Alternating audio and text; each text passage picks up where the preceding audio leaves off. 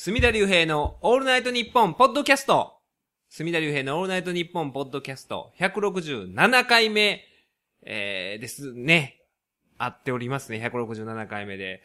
166回目をこの前日曜日6月21日ですか収録したとこなんですが、中、何日ですか？中2日で撮りますよ、今回は。今回はあの、久々の、久々ではないか、4ヶ月ぶりぐらいですかね。ねうんえー、ちょっとあの、マイクの方ではいお願いします。今日のゲストは、どうぞ。え、岡村正史と言います。えープロレス文化研究会代表並びに、えージャズボーカリストです。岡村先生にお越しいただきました。あの、前回お越しいただいた時にですね、えー、ドイツからリスナーの夫婦が来てまして、ひろつさんですかね、あの、お越しいただいてたんですけれども、完全にそのね、ドイツがお越しいただいてた夫婦をほったらかしで、ずっと岡村先生の、その、プロレス遍歴というか、それを伺うという。全く、まあ、あの、わからん単語しか、ね、こういう名しか出てこなかったかと思うんですが、案外それが好評でしてええで、まあ、プロレス文化研究会が4ヶ月に1回にある、4ヶ月に1回ぐらいですよね。ねまあ、そのペースでくる、ね、その告知も兼ねて、あの、最年長、スミサゴンファミリーとして。最年長。でしょ？あ、うちの親父を除いて最年長だと思いますんで。家族も入ってあうちの、ほんまのファミリーが、うちの親父は今年60、もう70ですから。岡村先生61 61ですかね。うん。えー、というわけで、今回もね、プロ文献が7月4 4日にあるんですよね。はい。あの、八文字屋八文字屋ね。っていうね、京都の木屋町のええ居酒屋で、この前、用意どんでやってましたね。八文字屋。用意どんでやってました八文字屋やってました。その八文字屋がね、まあ、まあ言うていいと思うんですけど、うんめちゃくちゃ汚いじゃないですか。あの、世界一汚い店。えそれを、え、用意どんってあの鑑定で、まどかさんがまどかやってたんですけどひろしが言ってましたえ、はい世界一汚い店ってまどかさんが言ってました？あ、えあというふうに紹介しましたね。紹介したんですか？あ、じゃあ言うていいんですよね。え大丈夫、大丈いやほんの、まにね、うんもうものすごくめちゃめちゃ汚いんですよ。うんで、なんか荷物とかも階段に積んであるから、そうそうそう階段使えないんですよ。うんねエレベーターあるけどね。エレベーターあるんですけど、エレベーターもあれもう止まりそうな。なんか4階、3階やねんけど、八文字屋はは。4階はなんかガムテープ貼ってあるね。あエレベーターも。なんでなんですか？いや店が、店閉めてるからなんですか？4階ないという定4階義にしてる。ブルースバーかなんかのはずなんですけどね。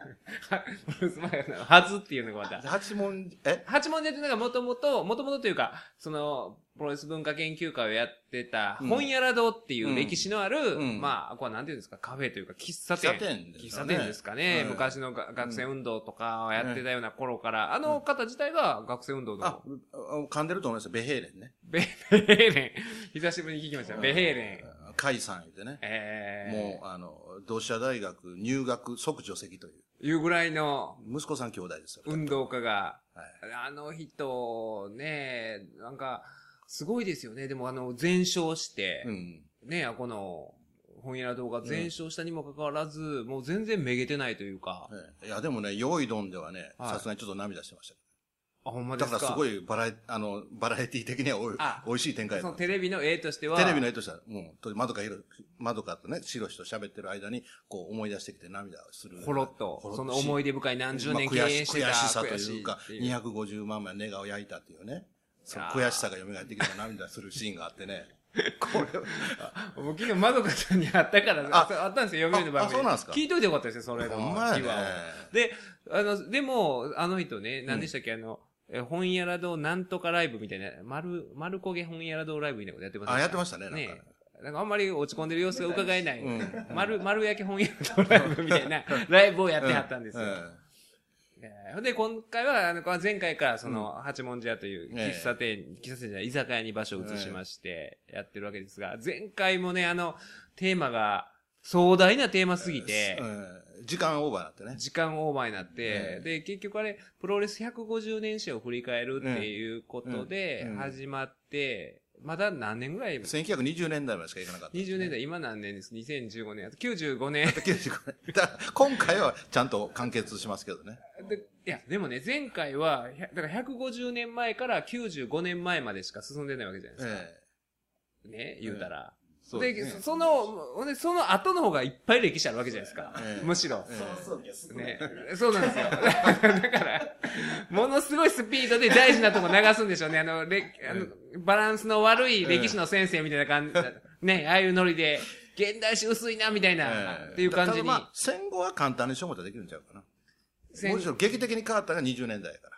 20年代というのは1920年代。20年代。それを、今度また、7月そっから始まると。だから前回、ルーテーズすら登場してないという。ルーテーズっていうのはね、あの、力道山のライバルやった人そうそう。ですよ。3時間かけてルーテーズも登場しなかった。南北戦争から始まビって、ね。フォー、そう南北戦争から始まっちゃったんですよ。いや、これ古リンカーンから始まった古代のことも言うたからね。そう古代の頃からルネ始まって。サンスや中世やっていう、振り返ったから、で、結局なかなか終わらなくて、ええ今回はその150年史のパート2という後半です。ね。後半がは7月4日の4日の土曜日2時からで2すね。時から5時まで。で、そのはい後また打ち上げもあると。はい。はいいうことでね、あの、興味ある方はお越しいただいて、このね、ポッドキャストのリスナーの、あの、元気なカツオさんとかも、あの、お越しいただいてて、プロレスはそんなに見ているわけじゃないんだけれども、うんあの、議論は面白いということでうお越しいただいたりもしますんで。まあ、あの、用意どんでね、見た限りで八文字はもう前回、あの、入り口のところに冷蔵庫があったでしょ。ありましたね、はいで、。その上に一升瓶が所狭しと置いてあって、いつ、いつ落ちてくるかっていう、えあの、恐怖とね、戦いながら、えあれが撤去されてました。あ、綺綺麗になって、その辺すっきりしてました。あじゃあ、あの、そういうね、身体の安全も確保された中で、ええプロレス文化研究会も汚さはあんまり変わらないかもしれないですけどね。あれはちょっとね、僕だからあの、二次会もあそこやったらどうしようっていう不安感に苛まれてたんですよ。用意どんでもね、あの、まどかさんが、あの、放送はしなかったけども、はいネズミが走ったと。それ3回くらい言ってました。あそこよ、森重行ってるんですよ。読売新聞の。で、け結構ね、あそこ、美人美人が集まる店で有名。らしいですね、なんか。で、そういう毎年写真集出してるんですね。八文字屋の美女たち。あ、そんなことやってるんですか、えで、結構京都のそういう文化人が集うサロンみたいな側面もあるんですよね。で、4月にだから、甲斐さんのパーティーがあって、は行ったんですよね。結構、あの、美しい人いました。あ、そうですか。ああの、少なかったけど、数は。そう少なかったけど、まあ、綺麗な人もいたと。いました。いうことで、はいそれがプロレス文化研究会と、えー、いうことで、あと、まだ告知があるんですね、その岡村先生から。あ、こっちの方行っていいんですか？あ、どうぞ。あの、7月の18日からですね、はいえー兵庫県の芦屋高校という高校があるんですけど、はそこのオープンカレッジという、まあ、市民講座ですね。ほうほで、これの企画で、ジャズ文化と出会おうというテーマで、私がまあ、プロデューサー的になりまして、あの、2月まで8回、毎月ですね、7月から2月まで、えーこのジャズ文化っていうのをテーマに、まあ、いろ、私が喋ったり、いろんなゲストを呼んだりして、あの、講義と、それから、え、生演奏。なるほど。これを組み合わせたイベントをやっていきます。高校で、ジャズの、えーこれ歴史であるとか、魅力とか、ジャズと映画とか、ジャズとシャンソン、ジャズと文学とか。うん。でこれは、えっ、と、一般市民に開放してるわけですよね、オープンカレそうですね。まあだから、高校と芦屋市教育委員会がが共催っていう形なんですけど、おーええ、あの、で、僕は実際あの、現役時代、最後は芦屋高校やったんですあ、だからあの。岡村先生はね、これうん初めて伺った方にご説明差し上げると、ね、学校の先生をずっとされてて。ええそうなんです。あの、それで、その、その芦屋高校時代に、あの、神戸のジャズっていうテーマでじ特別授業やったことあるんですよ。はい。で、まあ、その流れというわけでもないんですけども、えーまあ、私はあの、一方でジャズボーカルもやってまして、えええーだから、あの、こう、講義の合間に演奏が入るみたいなイメージですね。おーすごいじゃないですか。そういもう、ちょっと変わった岡市民村、講座。えー、正志師匠みたいな。いや、でもまあ、というか、これ、クレカバーウォークブリッジっていうバンドなんですけどね。はいで、これが全、全部、すべての回に出演をして演奏すると。えーいう。お高校生もじゃあ聞きに行きたいあ、高校生生ももちろん OK。土曜日なんで、あ、これ時間言いましたあ、7月18日土曜日ですね。大体まあ、1回を除いて土曜日に設定してますんで。これ何かそういう、あの、サイトとかあるんですかね？いや、サイトはないですね。でまあ、1回目が7月18日のはいええ14時から15時30分まで、兵庫県立芦屋高等学校はい。であると。ええ。いうことですねまあ、ひょっとしたらその、芦屋高校のサイトに載るかもしれませんし、芦屋高校同窓会のサイトに載るかもしれません。なかなかそこ、たどり着くのは難しいいやですけど、も。芦屋高校で、芦屋高校で。で、ヒットしますよ。わかりました。はい。あ、同窓会足利会って言うんですけどね。いや、あの、はいそんな、あだから、ここれを聞かれてるアシア高校の OB の方ももちろん大歓迎。いますかねその確率もね、中何万人いるんだだったらいるんじゃないですか、アシア高校の。いや、これは何万人かどうかっていうのは僕のそう推定でしかないんで、そのぐらい聞いてるんじゃなかろうかと。あええー、というわけで、そもそも岡村先生が、そのジャズと出会われたのは、あ、いつなんですか？ジャズっていうか、その前の話からしていいですか？あ、いいですいいですよ。あの、とっておきの話があるとおっしゃってほんまにとっておきですか？あええまあ一応。とっておきがなかったら、容赦なくカットしますよ。あ、カットされ、そうか、カットされる恐れがあるんや。あの、10分18秒からですから、はい。ちゃんと覚えておきます。とっておきがなかったら、容赦なくカットいやします。、だからそもそもね、はい。ジャズというよりは、ボーカルそのものの、なんていうかな、原体験いうのがあって、それは小学校2年の時だった。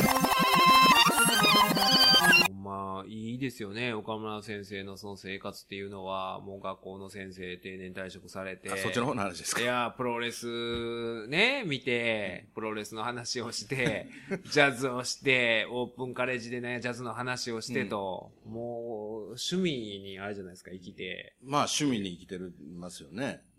うん素晴らしいですよね。ん。なんかその今日ね、メールでうん。いろいろ悩んでるね、あの、就活してる子がいて、用心坊主っていう男がいるんですけれども、あの、あのね、結構悩んでて、ずっともうね、ツイッターとかもつぶやかんまま、うん。ね、で、最後の方つぶやいてるの見ててもなんか妙なつぶやきをね、褒めて褒めて褒めて褒めて褒めて褒めてとかってね、あの別にいいんですけど、事件とかだけ起こさんといてほしいなと。でそななぜかというと、ツイッターに隅田竜平、いあの、九州支部みたいなこと書いてるんで、なんか事件起こしたら多分僕が言われるから、なんやこれはと。お前そうです。僕の保身です。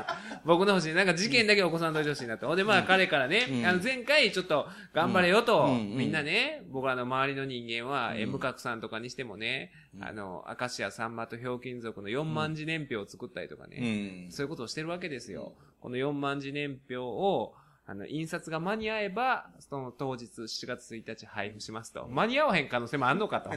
そんなぐらいの大量の年表を作っとるわけですよ。そういうね、柳田さんは柳田さんで、ね、そういうさっき柳田さんの話してましたけど、その、柳田さんがツイッターで、それこそ岡村先生は昔からそのいろんな多趣味ですから、学生時代にやってた同人誌があるんですよね。学生時代、大学院の時に、だから岡村先生が今61ですから、それこそ40年ぐらい前ですよね。そうですね。39年ぐら40い年。近く前。40年近く前にやってた同人誌のことを、柳田さんが気にしてるんですよ。なんていう同人誌？ビーブルという。ビーブルという。それどんなど同人誌ですか？いや、だから、あのーど、いろんなね、プロレス、僕はプロレス、あのね、ちょうど、あり、あり猪木戦がきっかけなんですよ。昭和51年。76年のね。はい。で、あり猪木戦で、これはなんか書かなあかんなっていう思いが高まってきて、仲間を募って、で、まあ、僕はプロレスのこと書くと。で、他の連中は、あの、演劇、ね、小劇場のこと書く人、プロ野球のこと書く人、ジャズのこと書く人、で、その他なんか飛行機のこと書く人もいましたわ。で、そういうので、あの、5号か6号ぐらいまで出したんですよね。まあだから5号か6号って言いますけど、5号か6号しかという言い方もありますよね。その世に出てないはずの、だから猪木あり戦って僕が生まれた昭和51年ですから、僕今年39になりますから、あ、12そうか月で。。だから39年前生まれ。た年や。んそうです。6月26日ですよね。そうそうそうそう日本武道館で。ええだから、その時にですよ、柳田さんっていうのは今45ぐらいのはずなんですよ。で逆算すると6歳、うん。幼稚園児ですよね。の年中組ぐらいですよ。うんうんその人が大学院生が出してる同人誌を 読んでたとすれば、これ恐ろしいことに、うん。どうしてそれをささかに気にしましたよね。あのビー、うんえ、あの、あええね同人誌を出したビーブルを出していたのは岡村さんだったのかみたいなことえまあ当時はその違う名前で出してたんですけど、えだから僕もいね、あれが40年近く経って、あのビーブルという名前が出たこと自体が、柳田さん以外いないんですよ。えだから40年でビーブルに触れたのが柳田さんだけだけですよ。いや、すごいですよね、それも。この縁で、ね狭いところでこう繋がっていくんですよ。細い糸が、ほんまに細い糸が、細いもん同士が、変人同士が。いいや、だって、だから普通に考えたら、だからまあ、柳さん、ちょっと年離れたお兄さんがいらっしゃるんで、ええお兄さんがなんか読んでた本を、なんかお兄さんの部屋で、なんか本読ん引っ張り出して読んでて、これなんやっていうのが、そうやったっていうことなのかなとは思うんかです、よ、ね。いや、それかなんか、その情報誌、当時情報誌、京阪神エールマガジンとか、え関西カール版とかあったんですけど、それに載った告知を見て気にしてたっていうふうに、僕は理解してるんですけど、あ、だからその告知を見て、え、この広告に載ってなんかめっちゃ気になるタイトルの記事がある、これを読んでみたいと。うん。だから実際に読んだんじゃなくって、告知を見て40年間気にしてたっていうことですね。気になっ、気になってますねそれは。その、広告だけを見て、あの広告だけ、普通は、本文読まんかったら普通ね、あるいは、あるいは何らかの、あの、手段で手に入れたりしますよ。そんな気になってたら。そうね、ね中身も本文も読みますけど、本文読まんまま、ええあの広告からっていう。だから、それちょっと感動的ですよね。今回、だから、あの、今、その、サンマーさんのイベント、うん。7.1のイベントの準備で忙しくしてはるんで、うん。うん。終わってからちょっと、じゃあ、僕セッティングしますわ言ってるんで、ええちょっと感動的が、それも、あの一つのテーマにね。そうですね。ちょっとあの、まだ撮っときますわ、僕カメラ回して。狭い円というか、なんて言うんですか、これ。ビーブルを追い続けた少年がね、6歳の時、その広告を見て、これを見たいって思ったまま、ね、時が経て、すごい縁ですよね。矢作さんが実物見たら感動するんじゃないですか？そうですよね。そんな40年間思えてるあのビーブルを編集していたのが岡村先生だったのかっていう、あのつぶやきは。からん独り言やね。いや、柳さん基本的にようわからん独り言が多いんですよ。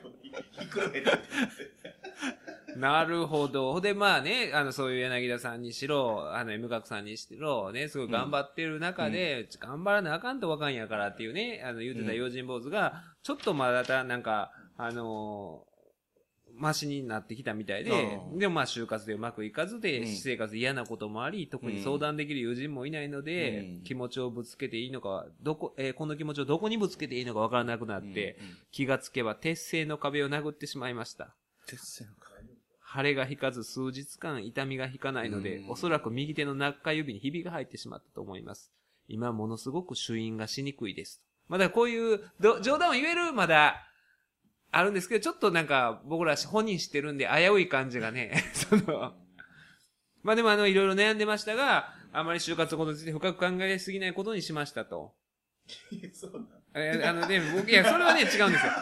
就活のこと考えなあかんでと、この、ええ塩梅でね、あの、いや、考え、就活で悩んでて、あの、もう、あ、就活のこと考えとこうって、これはダメですよ。あの、そうそう。悪く考える。悪く、だからわ、あかんかったとしても、それは言うたら、そのね、採用担当者との相対的な関係であって、でもなんかそういう多分ね、就活とか僕もしたことないんでわかんないんですけど、なんかぜ自分の全人格否定されるみたいに感じるけど、それはその人との関係性であってっていうことをね、僕は言いたいんですけども、もうとりあえず就活については考えんとこうといや。いやいや。そっとしとこうと。いやいや。なんだね。ねえ。こういう生徒がいたらどうして抑えたんですか岡村先生としては昔高校生のを教えたわけじゃないですかね、やめる。でもね、なんていうんかな、その、教師としてというよりも、教師の前に一個人だ、真面目な話すると、はいはい。で、一、おまあ、岡村個人というのをぶつけた方がいい場合が、その、ほうほうほう。教師としてやったら、まあ、あの、マニュアルじゃないけども、はいこういう時はこうっていうのは、はい。まあないことないんやけど、ええ。それよりもその、一人間としはてい。の思いをぶつけた方がい良かったりする場合がありますよね。はあはだから僕はその、この、もしもこの、この、このはい担任やっあて、ええもし相談されたら。で、でも一個人として、もうなんか、好きなことやったらええん違うんかっていう、自分がそうやから。いや、だからね、あのね、彼はね、好きなことをやろうとして、つまずいてる部分があるんですよ。うんなかなかその好きなことの採用してる枠が少なくて。でも本当に好きなことで出会ってないんじゃん。ってことはない。あ、だからね、好きなことを、あの、すごい、なんでしょうね、限定しすぎてる嫌いはありますよねう。んで、岡村先生でプロレスね、好きじゃないですか。でもプロレスだけじゃなくジャズもやって、むしろ、そのプロレス文化研究家をやってるのに、プロレスの話ばっかりしたらちょっと、ふんみたいなね。あいつプロレスの話ばっかりしやがってぐらいの勢いじゃないですか。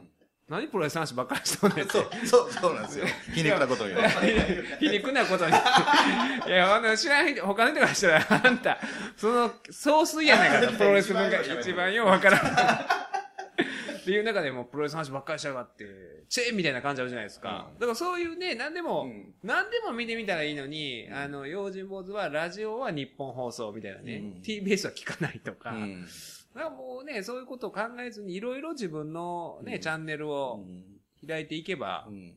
いや、だから、あの、もう、手塚治虫がね、はい。時はそう。ええ。で、赤塚不二夫や石森章太郎、で、その、その時にね、あの、要するに赤塚不二夫とか石森章太郎が漫画の話ばっかりしてた。はいで、手塚治虫怒ったんでしょ？漫画の話ばっかりすんなって。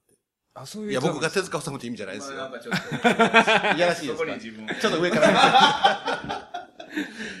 いや、でもほんまにだからそうですよ。いや、だからあの、映画も見て、いろんなものを見た上での中の漫画っていう。そそれはね、あの、前、この、僕、ポッドキャストでも言ってたんですけど、うんそれは、あの、僕が司法修習の時に、なんかね、講話を受けて、うん弁護士の先生から受けたんですけど、その時にその弁護士が言ってたのが、法律しか知らん人は法律を知らないとあ、そうそうそうそう。言ってたんですよね。うそうやって、あらゆるジャンルに当てはまるじゃないですか。当てはまると思いますね。だからそういう意味では、用心坊主も、ね、あの、もっといろいろね、見た方がいいのかなと。ね、岡村先生のようにね、いろいろ多趣味で、だけど本業もちゃんとやってはるえそうですよね。そこですよね。あの高校の先生をちゃんとやって、で、な40年やって、年金を確保して、共済年金を確保して、詳しく言わんで。っていう側面はあるんですけれども、だからそういう部分はあるかなと思うんですけど、なんか全体のバランスの問題。そうですよね。いろんなもん見てね、吸収しうんて、いろんなものを見て、なんかバラバランス感覚の問題気がする。うんその一本足した方が通用せえへんで悩んででもまあまあ、そうなんですけどね。でも彼はすごい純粋なんですよ。本当に純粋で、僕のこともすごい応援してくれてて、それこそ九州から大阪来てくれたり、お台場来てくれたりとかって。で、すごい、あのー心根のいい男すぎて、で、真面目すぎて、なんかね、悩んじゃうんかな。うまくね、本当に。うん、それこそ、その、あのーあまりいい使い方じゃないんですけど、プロレスが、あの、よく世間一般で言うプロレスって言うんですかね。社会とうまいことロープを振られてっていうことができない。もう、最近ようプロレス見てんのに、よう見に行ってるんですよ。僕はプロレスの話するから、あその影響を受けて見に行ってるんですけど、うんそれを見ながら、でも彼はほんまにもうガチガチのスタイルですよ。あだからそれこそね、あの、なんでしょう、昔、ね、鈴木みのるっていうね、あの、今も現役でいるんですけど、うん。あの選手はガチガチやったじゃないですか。うん。プロレスえ内にいながらも、そのなかなかね、その、あ。ワールド記念ホールね。ね、従来のスタイルを否定して、UWF ってちょっとまあ格闘技系のプロレスに行って、うん。その中でもまあパンクラスいう団体で、まあ、あれパンクラスはまあガチンコやったわけじゃないですか。うん。っていう中に身を置いて、ほんで、その中で、だからその、ちょっと前ですかね、うん藤原組の時も格闘技志向のプロレスをやってて、その時にまあ他の団体と、ね、まあ交流戦というか、やった時に、ワールド記念ホールですよ。あの、アポロ菅原戦。そうですね。あの、アポロ菅原戦。ほとんど分からへんいや、アポロ、あのね、その鈴木みのるっていうね、選手が、本当にだからそういうガチガチやったんですよ。ガチガチで、そのプロレス、ほんで、アポロスからっていうのは、まあ従来のプロレスをする選手やったんですけれども、で、その選手と、まあそれは SWS っていう団体で、でそこの交流戦、まあ言うたら、スポンサーが一緒だったんですよ。スポンサーがメガネスーパーってとこで、で藤原組とうん SWS が一緒やったんで、じゃあもう、あの、交流戦、交流戦というか、まあ一緒にやりなさいと。この試合やりなさいって言うたにもかかわらず、プ技を受けないんですよ。ほんで成立しなくて。うん。で、ずっとあの時アポロ菅原がプロレスしようよ、プロレスしようよって耳元で囁いてて。うん。で、それでも、あの、硬いんですよ、鈴木みのるは。ほんで、最終的にもうどうにもならずにう、んあれ何でした？ノーコンテスト。えー、なったかな？な、どんな終わり方でしたかね？もう生で見てたんですけど生で見てらっしゃいました会場にいました。あの、北尾が、そうです。あれ見ました。あの、八百長やろうって言ったっていう、そうそうそうプロレスで一番言うたらあかんことをマイクアピールで言ったと。そうそうそうそう。あの、もう全然、全然統制が取れてない、ね。ジョン・テンタに。ほんで、ええその後に、また北尾が、あれですよね、あの、控え室に戻って、うんあの、メガネスーパーの社長夫人に椅子を投げたかなんかだったああ、なんかね。暴れたんですよ。うんいつもあの、おかみさんに暴れがちなんですよ。んで、あの、相撲時代も、あの、ね、部屋の親方の夫人蹴飛ばしたかなんかありましたよね。お手羽黒時代に。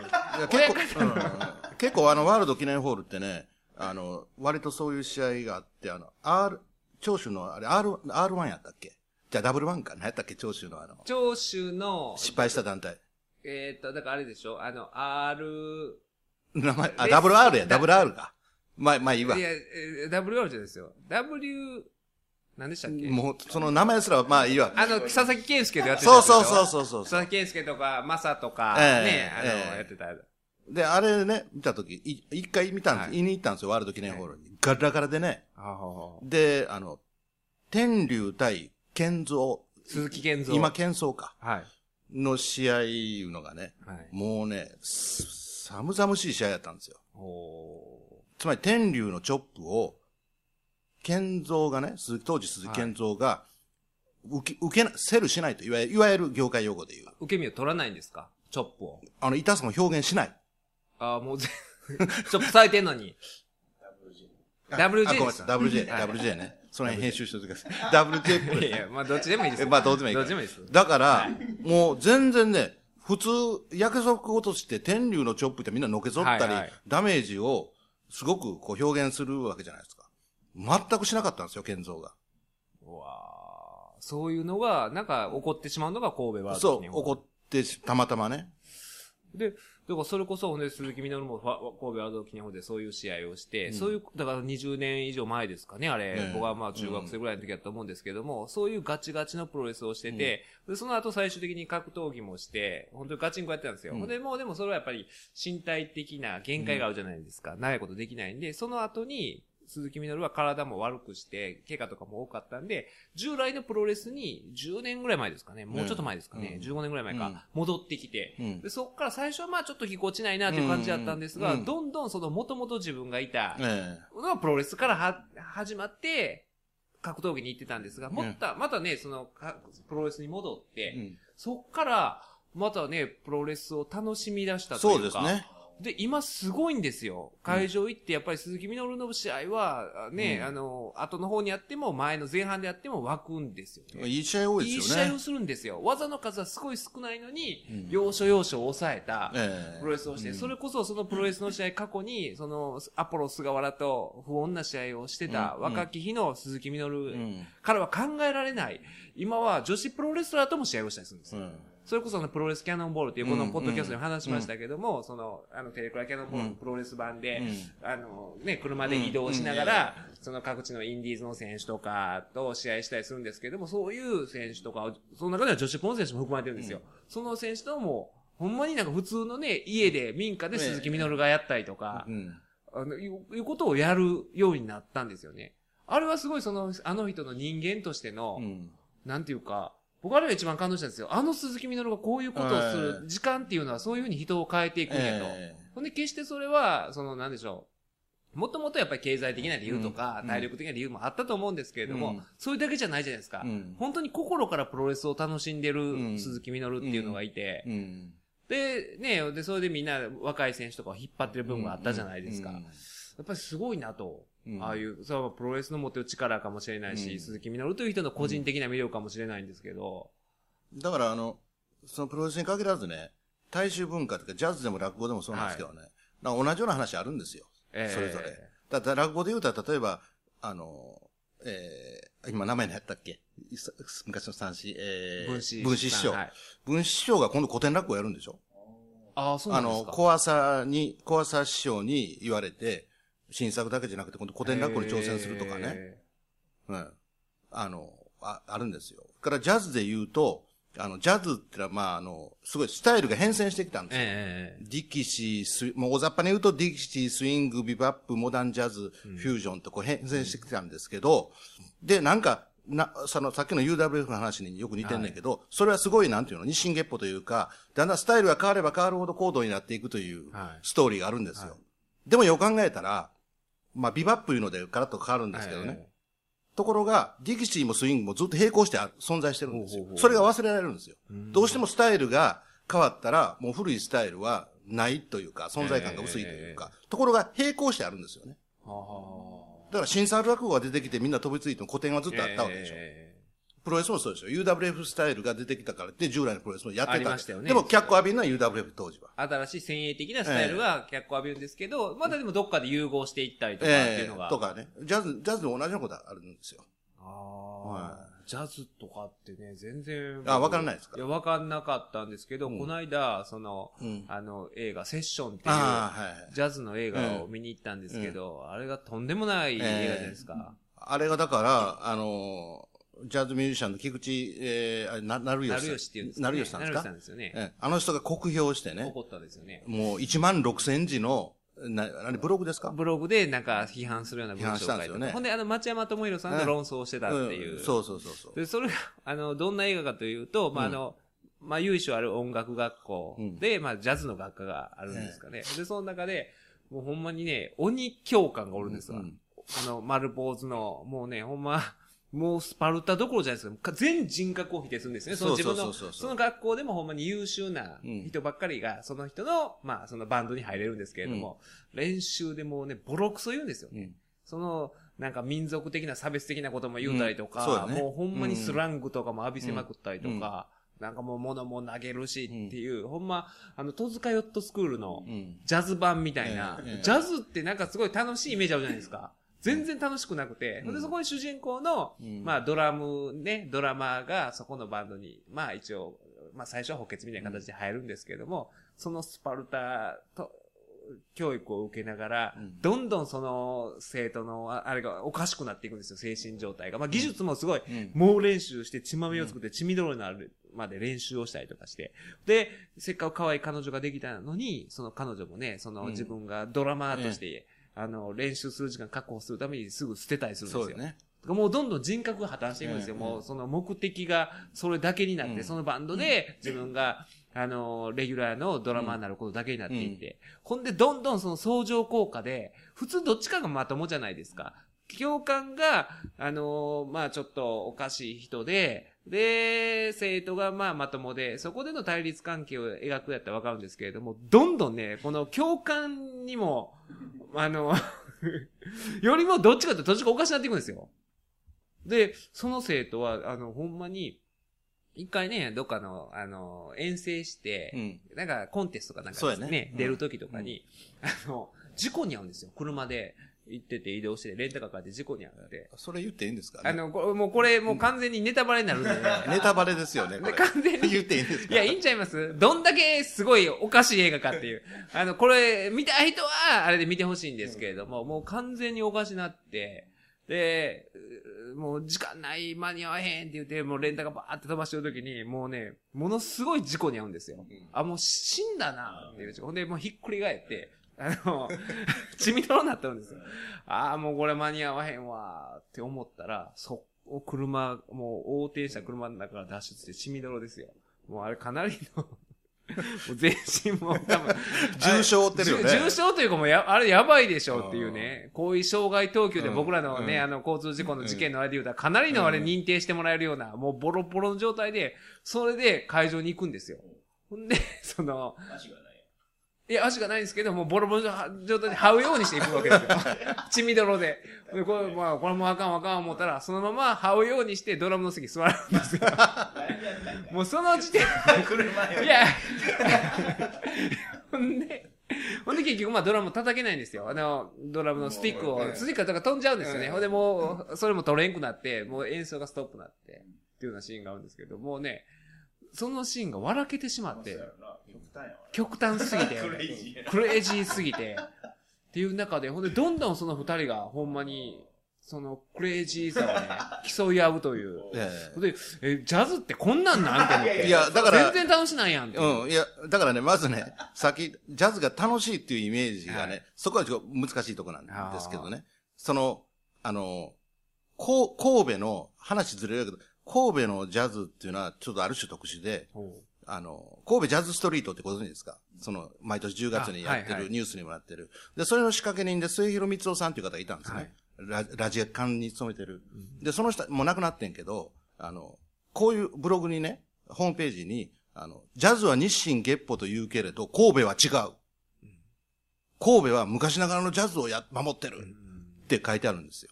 で、それ何か言ったらディキシースイングで、いわゆる楽しいジャズですで、ところがそれ以降ビバップっていうので、こう、だんだん芸術志向になっていく。ほうほうほうほうで、深刻な、ジャズでなんか深刻になっていくんですよ。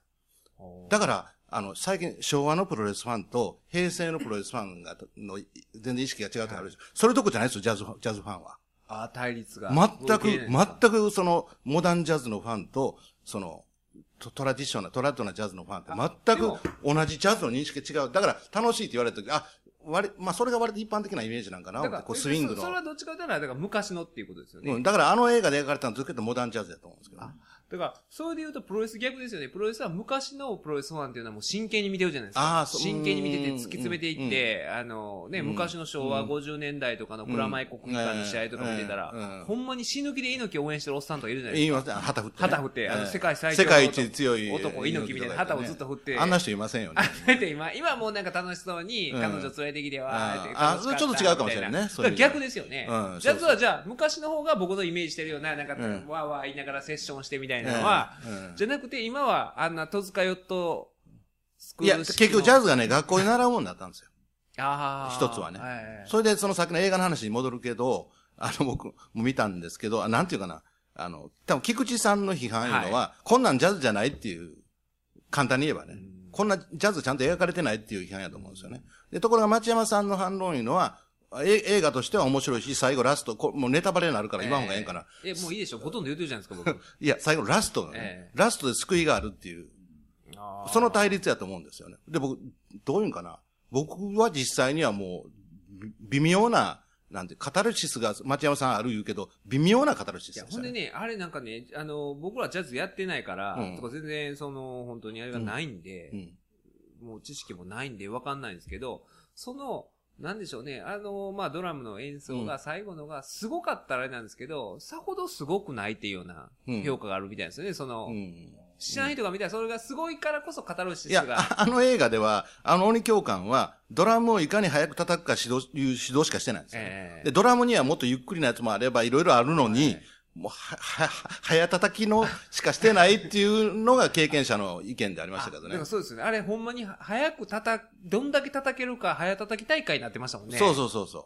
あの、でも僕はね、同時に映画ファンではあるんで、はい映画として見た場合にね、まあ、あざとい映画やなと。うん。だから別にジャズでなくてもよかったんじゃないかということも言えるかもしれない、だからあれは設定は何でも変えれる普遍性な設定ですよね。ええたまたま鬼教官と、でもね、普通鬼教官と生徒はまともなんですよ。うんああれ僕おもろかったのが、生徒が鬼教官よりも、もう行っちゃってんのがすごい面白かったんでで、すあの鬼教官が、あの、平気で嘘つくでしょ。嘘ばっかりつきますよね。ね。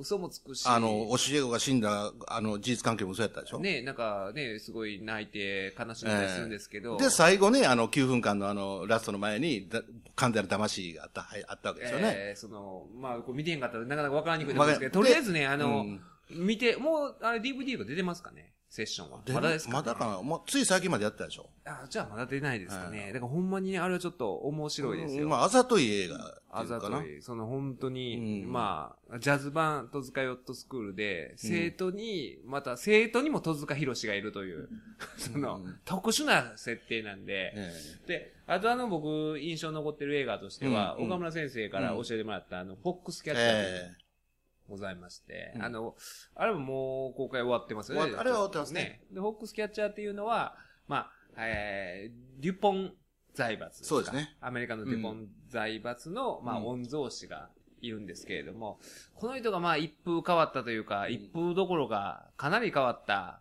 人でして、で、えー、ね、そのレスリングの、まあアメリカっていうのは結構レスリングっていうのが、アマチュアレスリングが、まあ国技と言ってもいいような形でみんな普通に体育でやったりとか、そのクラブでレスリングがあるような状況で、季節によって、あの、レスリングやって、で、レスリングはいつにやるんですかね？夏ですかねあれは。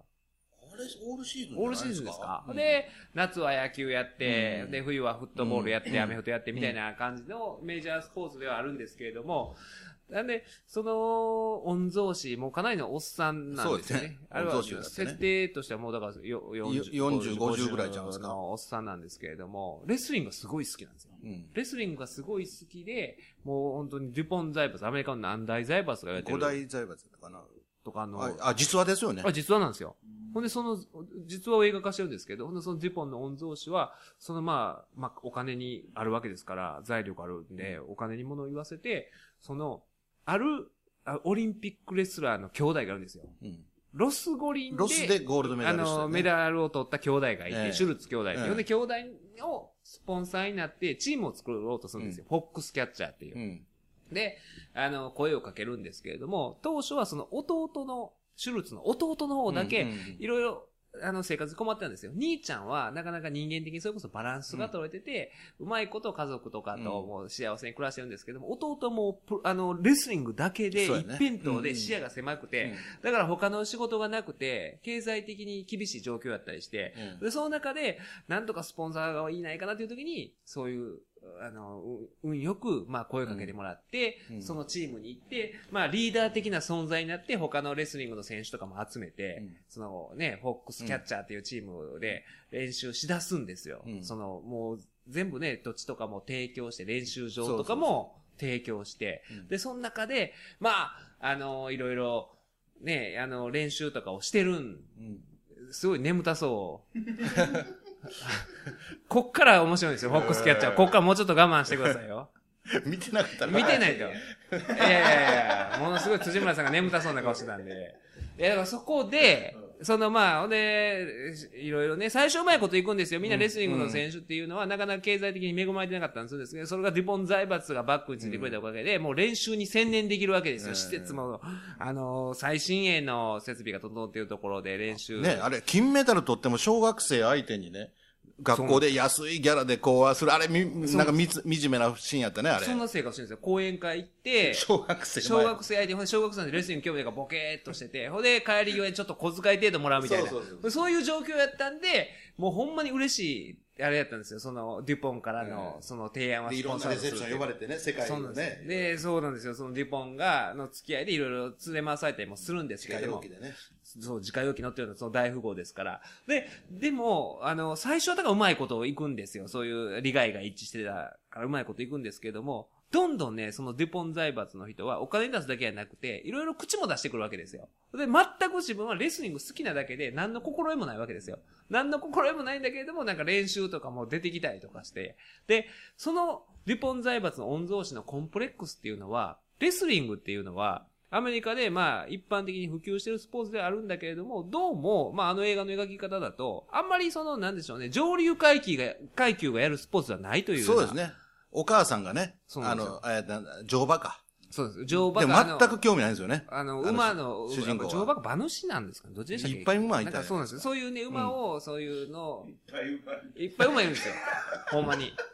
いや、その、デュデュポンの。いや、ほんま。子供みたいな。落ちない表現。えーでもほんまに家にいっぱい馬いるんですよ。だから、乗乗馬、あれ、あれ乗馬でしたっけ？馬主でした競馬の馬主、乗馬どっちでしたっけ？まあ、でも馬がいっぱいおるんですよ、とりあえず。とりあえず馬がいっぱいいるんですよ。ほんで、そういう馬とかを、アメリカの、まあ、金持ちっていうのは、こうやって馬を、うんとこうやってね、馬をいっぱい持ってんのが、馬をいっぱい持ってんのが、スステテータスやぞっていうのがあるんですけど、でもそのデュポン、御曹司は、あの、お母さんのことすごい好きなんですよ。すごいマザコンなんですよ。そうそう。で、お母さんに認められたいね。認められたいんですよ。認められたいんだけれども、でも、その馬をやらんと自分はレスリングやってるんですよ。それお母さんは心よく思ってなくて。でもほんまマザコンで、あれ、奥さんもいないんですよね。いやいや、独身。独身で。ほんで、もうだから40、50で。なあのに、ほんでと友達がいない友達がいないんですよ。ほんでね、それはなんでかというと、そのね、シュルツの弟ね、スポンサーしてもらって、最初、蜜月関係になるときに言うんですよ。実は俺は、あの、昔、子供の頃、うん幼馴染がいたと、ずーっと10いくつまで、うん兄弟のように育った幼馴染が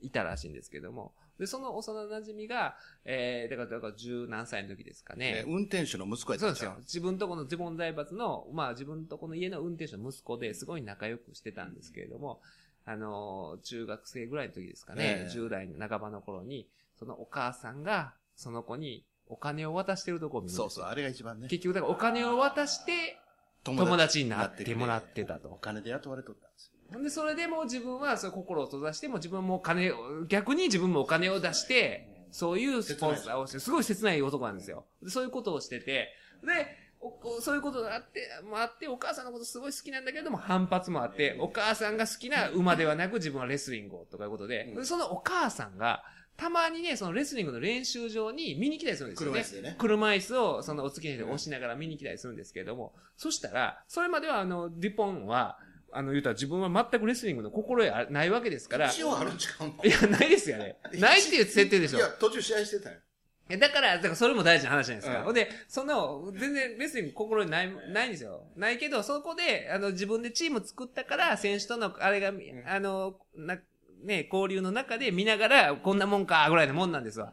で、練習をみんなね、普通は、そのレ、選手が主導で練習をしてるんですけれども、お母さん来た時に、お母さんに対するアピールで、急に、そこに、あの、口出ししたりするんですよ。オリンピックレスラーたちがレスリングの試合してる時に、次は何々だとか言い出して、普通はなんか、見てる体で、なんかね、う手を後ろに組んで、ぐるぐるぐるぐる回ってるぐらいなんですけど、練習をしだして、オリンピックレスラーにタックルしたりしだすんですよ。で、でもその選手は選手で、お母さんが来てるの分かるんで気を使って転げたりとかして、で、それでお母さんに対してもう40、50の男がですよ、アピールをしてて、お母さんも車椅子に乗りながらそれ分かってるんですよ。あの子またこんなんやってるわと。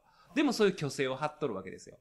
お母さんはそれもお母さん分かってます。まあ、この子またあんなことをやって、みたいなね。その中でもうどんどんね、まあそういうお母さんに対するアピールなのか、そのシニアのレスリング大会とかも出だすんですよ。その、自分の主催でね。自分の主催でまたやって、試合をやって、だから50歳以上の大会みたいなことをやって、試合をして、まあ言うたらまあ素人のおっさん同士でレスリングをやってるんですけれども、まあまあ結構勝ってたりするんですよ。なんでかというと、今度はまた、その秘書が、その対戦相手にお金を渡してるんですよ。っていうね。負の連鎖。負の連だから、デュポン杯争奪。デュポン杯争奪みたいな、そういうことをやってるわけですよ。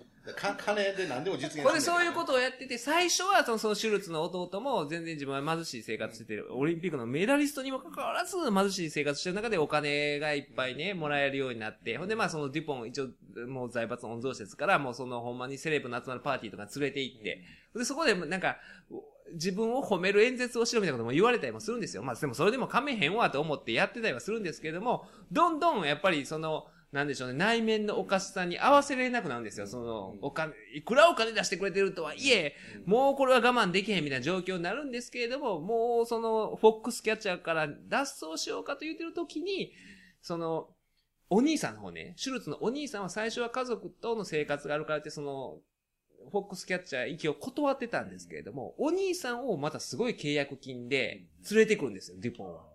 ほんで、お兄さんが来たもんだから、まあ、弟もそのまま居残るんですよ、しばらくは。でも、どんどん、デュポンは、あの、もっと行動がエキセントリックになっていて合わせれなくなって。ほんで、お兄さんは大人ですから、いろいろバランスが取れてるんで、そんなデュポンにも合わせながらやっていくんですけれども、最終的にどんどん、その、登場人物全員が破滅へと向かっていって、これもう完全にオチを言うんですけど、それはもともと、いや、もともと、もう浜村淳ですよ。もう。ネタバレずれええ連発さすがに2作品言わへん。いや、でもね、それは、もうあれはね、でも映画公開時にオチ言ってましたもんね。結構、こういう映画ですって実話なんですよ。ほんで、それは実話なんですよ。ほんで、最終的にどうなったかというと、まあ、弟は先にその、もうチームを辞めちゃうんですけども、そっからしばらくして数年後、その居残ってた兄が、そのデュポンに射殺をされるんですよ。それもこれといった理由もなく。もうどんどんその内面がおかしくなっていって、あの、被害妄想になったのが何なのか、引き金を引くわけですよ。っていう映画があって、それがものすごい緊張感の中ずー緊張しましたね。描かれてて、ただ、弟は実際あの映画をな酷評してるんですよ。あそう、あんな全然事実と違うみたいなこと言ってたりとか、そう、シュルツのあるんですけれども、僕はその映画を見て何を思ったかというと、マスクド AI のことを思い出したんですよ。マスクド AI っていうのは、だから今、デュポンの特徴っていうのは、マザコン、母親とのいびつな関係。で、このマスクド AI っていうのは僕は昔言いましたよね。去年、あの、知り合いになって、マスクを作ったんですよ。マスクドセニョールのマスクを作った時に、一緒にまあ作って、まあ僕もだから、あの作ってくださったんですよ。僕はシュルツみたいなもんですよ。シュルツの弟みたいなもんで。で、作ってもらって、その夜に、あの、中野の家まで連れて行かれて、そのマスクド AI に泊まった時に言い張ったのが、あの、70いくつのお母様がいらっしゃって、すごい豪邸で、お母さんと暮らしてらっしゃって、で、まあなんか特殊な関係なんですよ。すごいお母さんのこと好きで、こう隅田先生はね、ラジオで僕の悪口を言ってるんだよって、お母さんに言ってて、まあ、そうなのみたいなお母さんで、夜中に行って、僕チョップされたんですよ。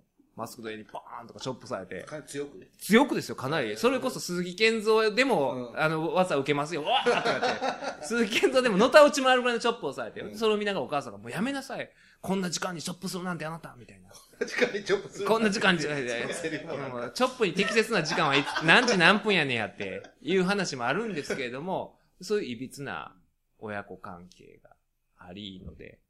で、そのマスクド AI は何をしてるかというと、マスクド AI がやってることっていうのは、まあ、あの、覆面マニアをはじめとする、そのレスリングに対するスポンサーもされてるんですよね。レスリングのスポンサー、母親との歪な関係。ね。これを考えると、僕は射殺されるようになる なんでそんな話？最終的に。その映画を見ながら、ね、これぼ僕の、ごめんなさいね、AI、あの人はその人じゃないですけど、その見た時僕そんな思っちゃったんですよ。僕もしくは、僕の兄が、兄貴があの、前のイベントで一回顔合わせてるんで、最終的に、最終的にね、えーバランス感覚があるんで、うちの兄貴はね、あの、銀行員なんで、さそういう恐怖が、そっから僕はあの、もうずっとちゃんと付き合おうと、うん。あの、変にね、距離を置いたりすることなく、うん。面白いんですよ。そのマスクド AI 先生がね、うん。前の大会の時も。いや、これこれは僕の思い込みですよ、あくまで。いや、僕の思い込みですよ。いや、ほとんど名誉毀損訴えられてもおかしくないよ。いや違いますよ。あの、か ごめんなさい。これは思い込みですよ。そうあそうやと思う。映画が、デュポン、お金持ち、お母さんとのいびつな関係、お母さんとの、まあ、仲良し、いび仲良し、認められて仲良し、お母さんに認められたい、うん。プロ、あの、レスリングをスポンサー、うん。射殺。いや、射殺はいね。やいや、だから、いやいや、いや、だから、いや、だからそれは、え、これで、あの、おこれ聞いてあったら僕ら来月も一緒にふ札幌行きますんで、そそんな、お前、何を俺が、俺がお前を射殺するんだって怒られますから。そんなないですよ、ないですけど、ちょっとゾクゾクーと、うん。これ全然ちゃいますよ。そうだなんて言うてないですよ。映画はそうで、うん重なってる部分がちょっとだけあったんで、うんちょっとだけあったんで、ちょっとだけゾクゾクっとうん。したとうん。いう、リンクしてね。うんえまあ、あの、レスリングでちょっとつなげたらね、ーはい。ルーテーズがね、あの、じ時点でね、本当のオリジナルの時点で面白いことが、ヨーロッパでなんでプロレスがあかんかったか言ったら、みんなレスリングの知識がありすぎたって書いてますよ。おだから、いあの、子供の頃からするとヨーロッパってレスリングの素養があるから。プロレスはなんか奇妙なもんに見えてあかんかったっていうふうにルーテーズが書いてああ、なかなか、その、まあ言うたら、レスリングっていうのは結構、なんでしょうね、その力学的にも、うんうん。まあ、その、合理的ね。合理的なうん。技の体重移動とかってあれですけど、そういう、その物理的におかしい体重移動をプロレスはしますからね。ええ。あの、ロメロスペシャルとかポンポンってね、叩かれたら、パッて手開いたりするじゃないですか。あれはありえないわけで、ええ。レスリングでは。っていう意味では、はい。だから逆にね、日本でね、なんで力道山があんな人気になったかって言ったらね、結局みんなレスリングの知識がななかったから、はいはボディースラムであろうが、ドロップキックであろうが、ロープ最上段からであろうが、みんなそんなに違和感なかったっていうのが、なるほど。ええ、この、今度岩波の、あまた宣伝につなげましたね。あ宣伝につなげたんです岩波文庫からまた。岩波文庫じゃなくて、文庫じゃなくて、岩波書店から,、ね、人々の精神史という、人々の精神史戦後70年のそうですよ岩波の大型企画で、そうなんです全9巻、戦後史。戦後史、戦後70年の戦後史を、こうやってね、あの、9分冊に分かれて、9巻に、ええで、有名人、無名人を問わずの、こう、まあ、戦後をで語っていくという。代表する人々、例えば、えー、いろいろ書いてます。坂本九さんについて書いてあったりとか、あるいは、えー、誰だ？あ、だから、美空ひばりさんとか、政治だったら中曽根康弘とか、そのね、実業家だったら堤誠二とか、うんそういういろんな人にスポットライトを。あと、まあ、無70無名なグループとかもね、無名な市民運動とかなんかも上げてる。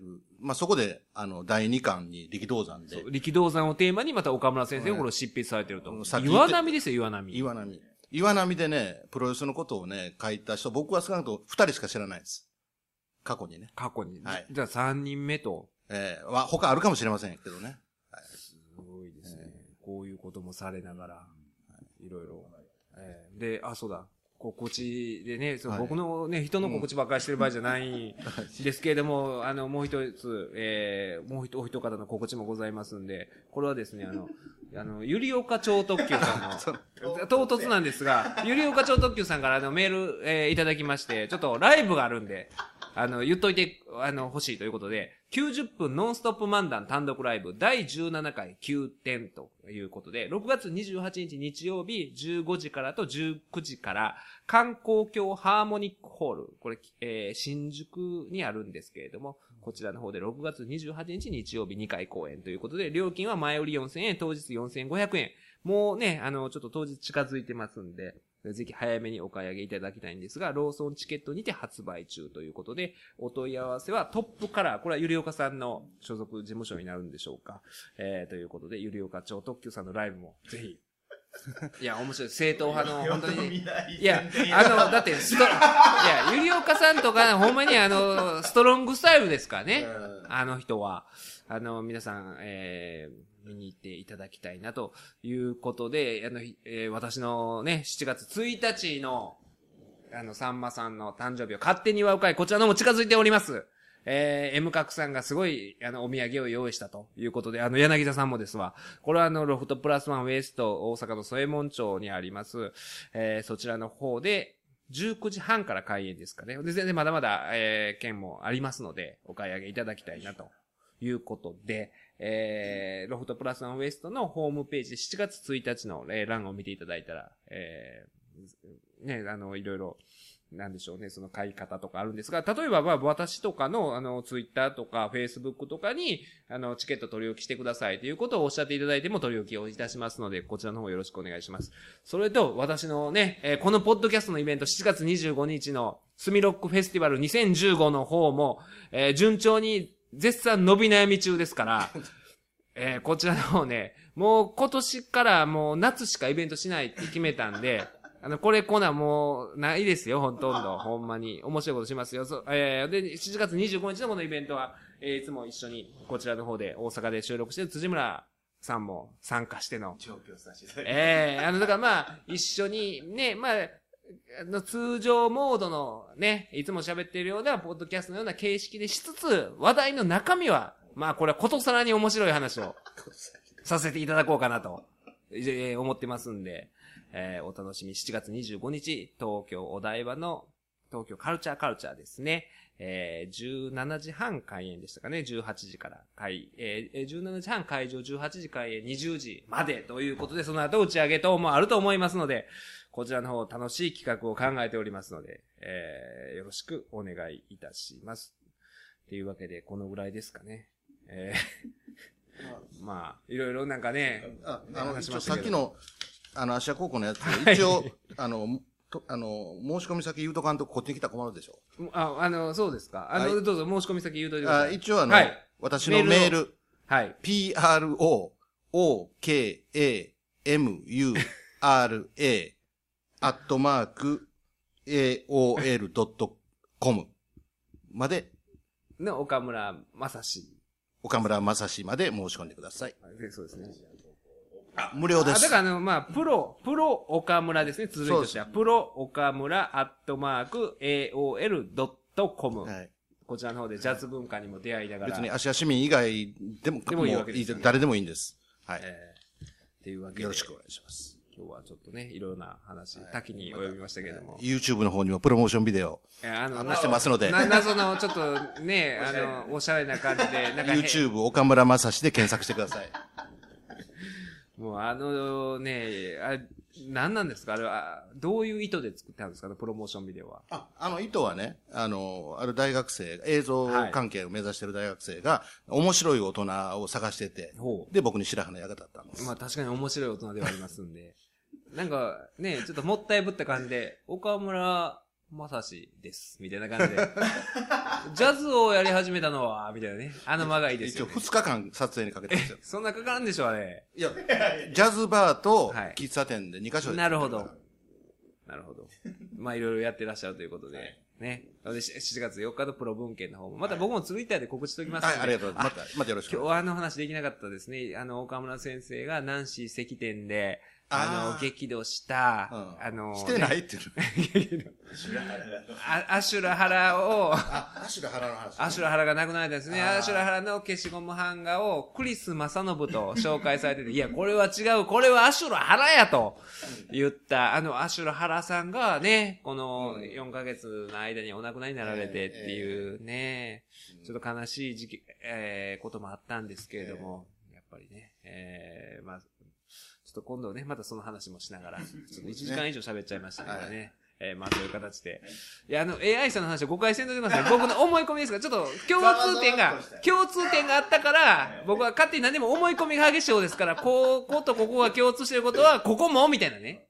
っていうだけの話なんで、全然、大丈夫ですよ。岡村先生をディスってる、あの、岡村先生じゃない。AI さんをディスってるわけじゃないですか。ええ。中で、僕の中で勝手に繋げたんですから。勝手にそうです、そうです。そうです。ご、誤解なきよ。そら、というわけで、167回目でした。ありがとうございました。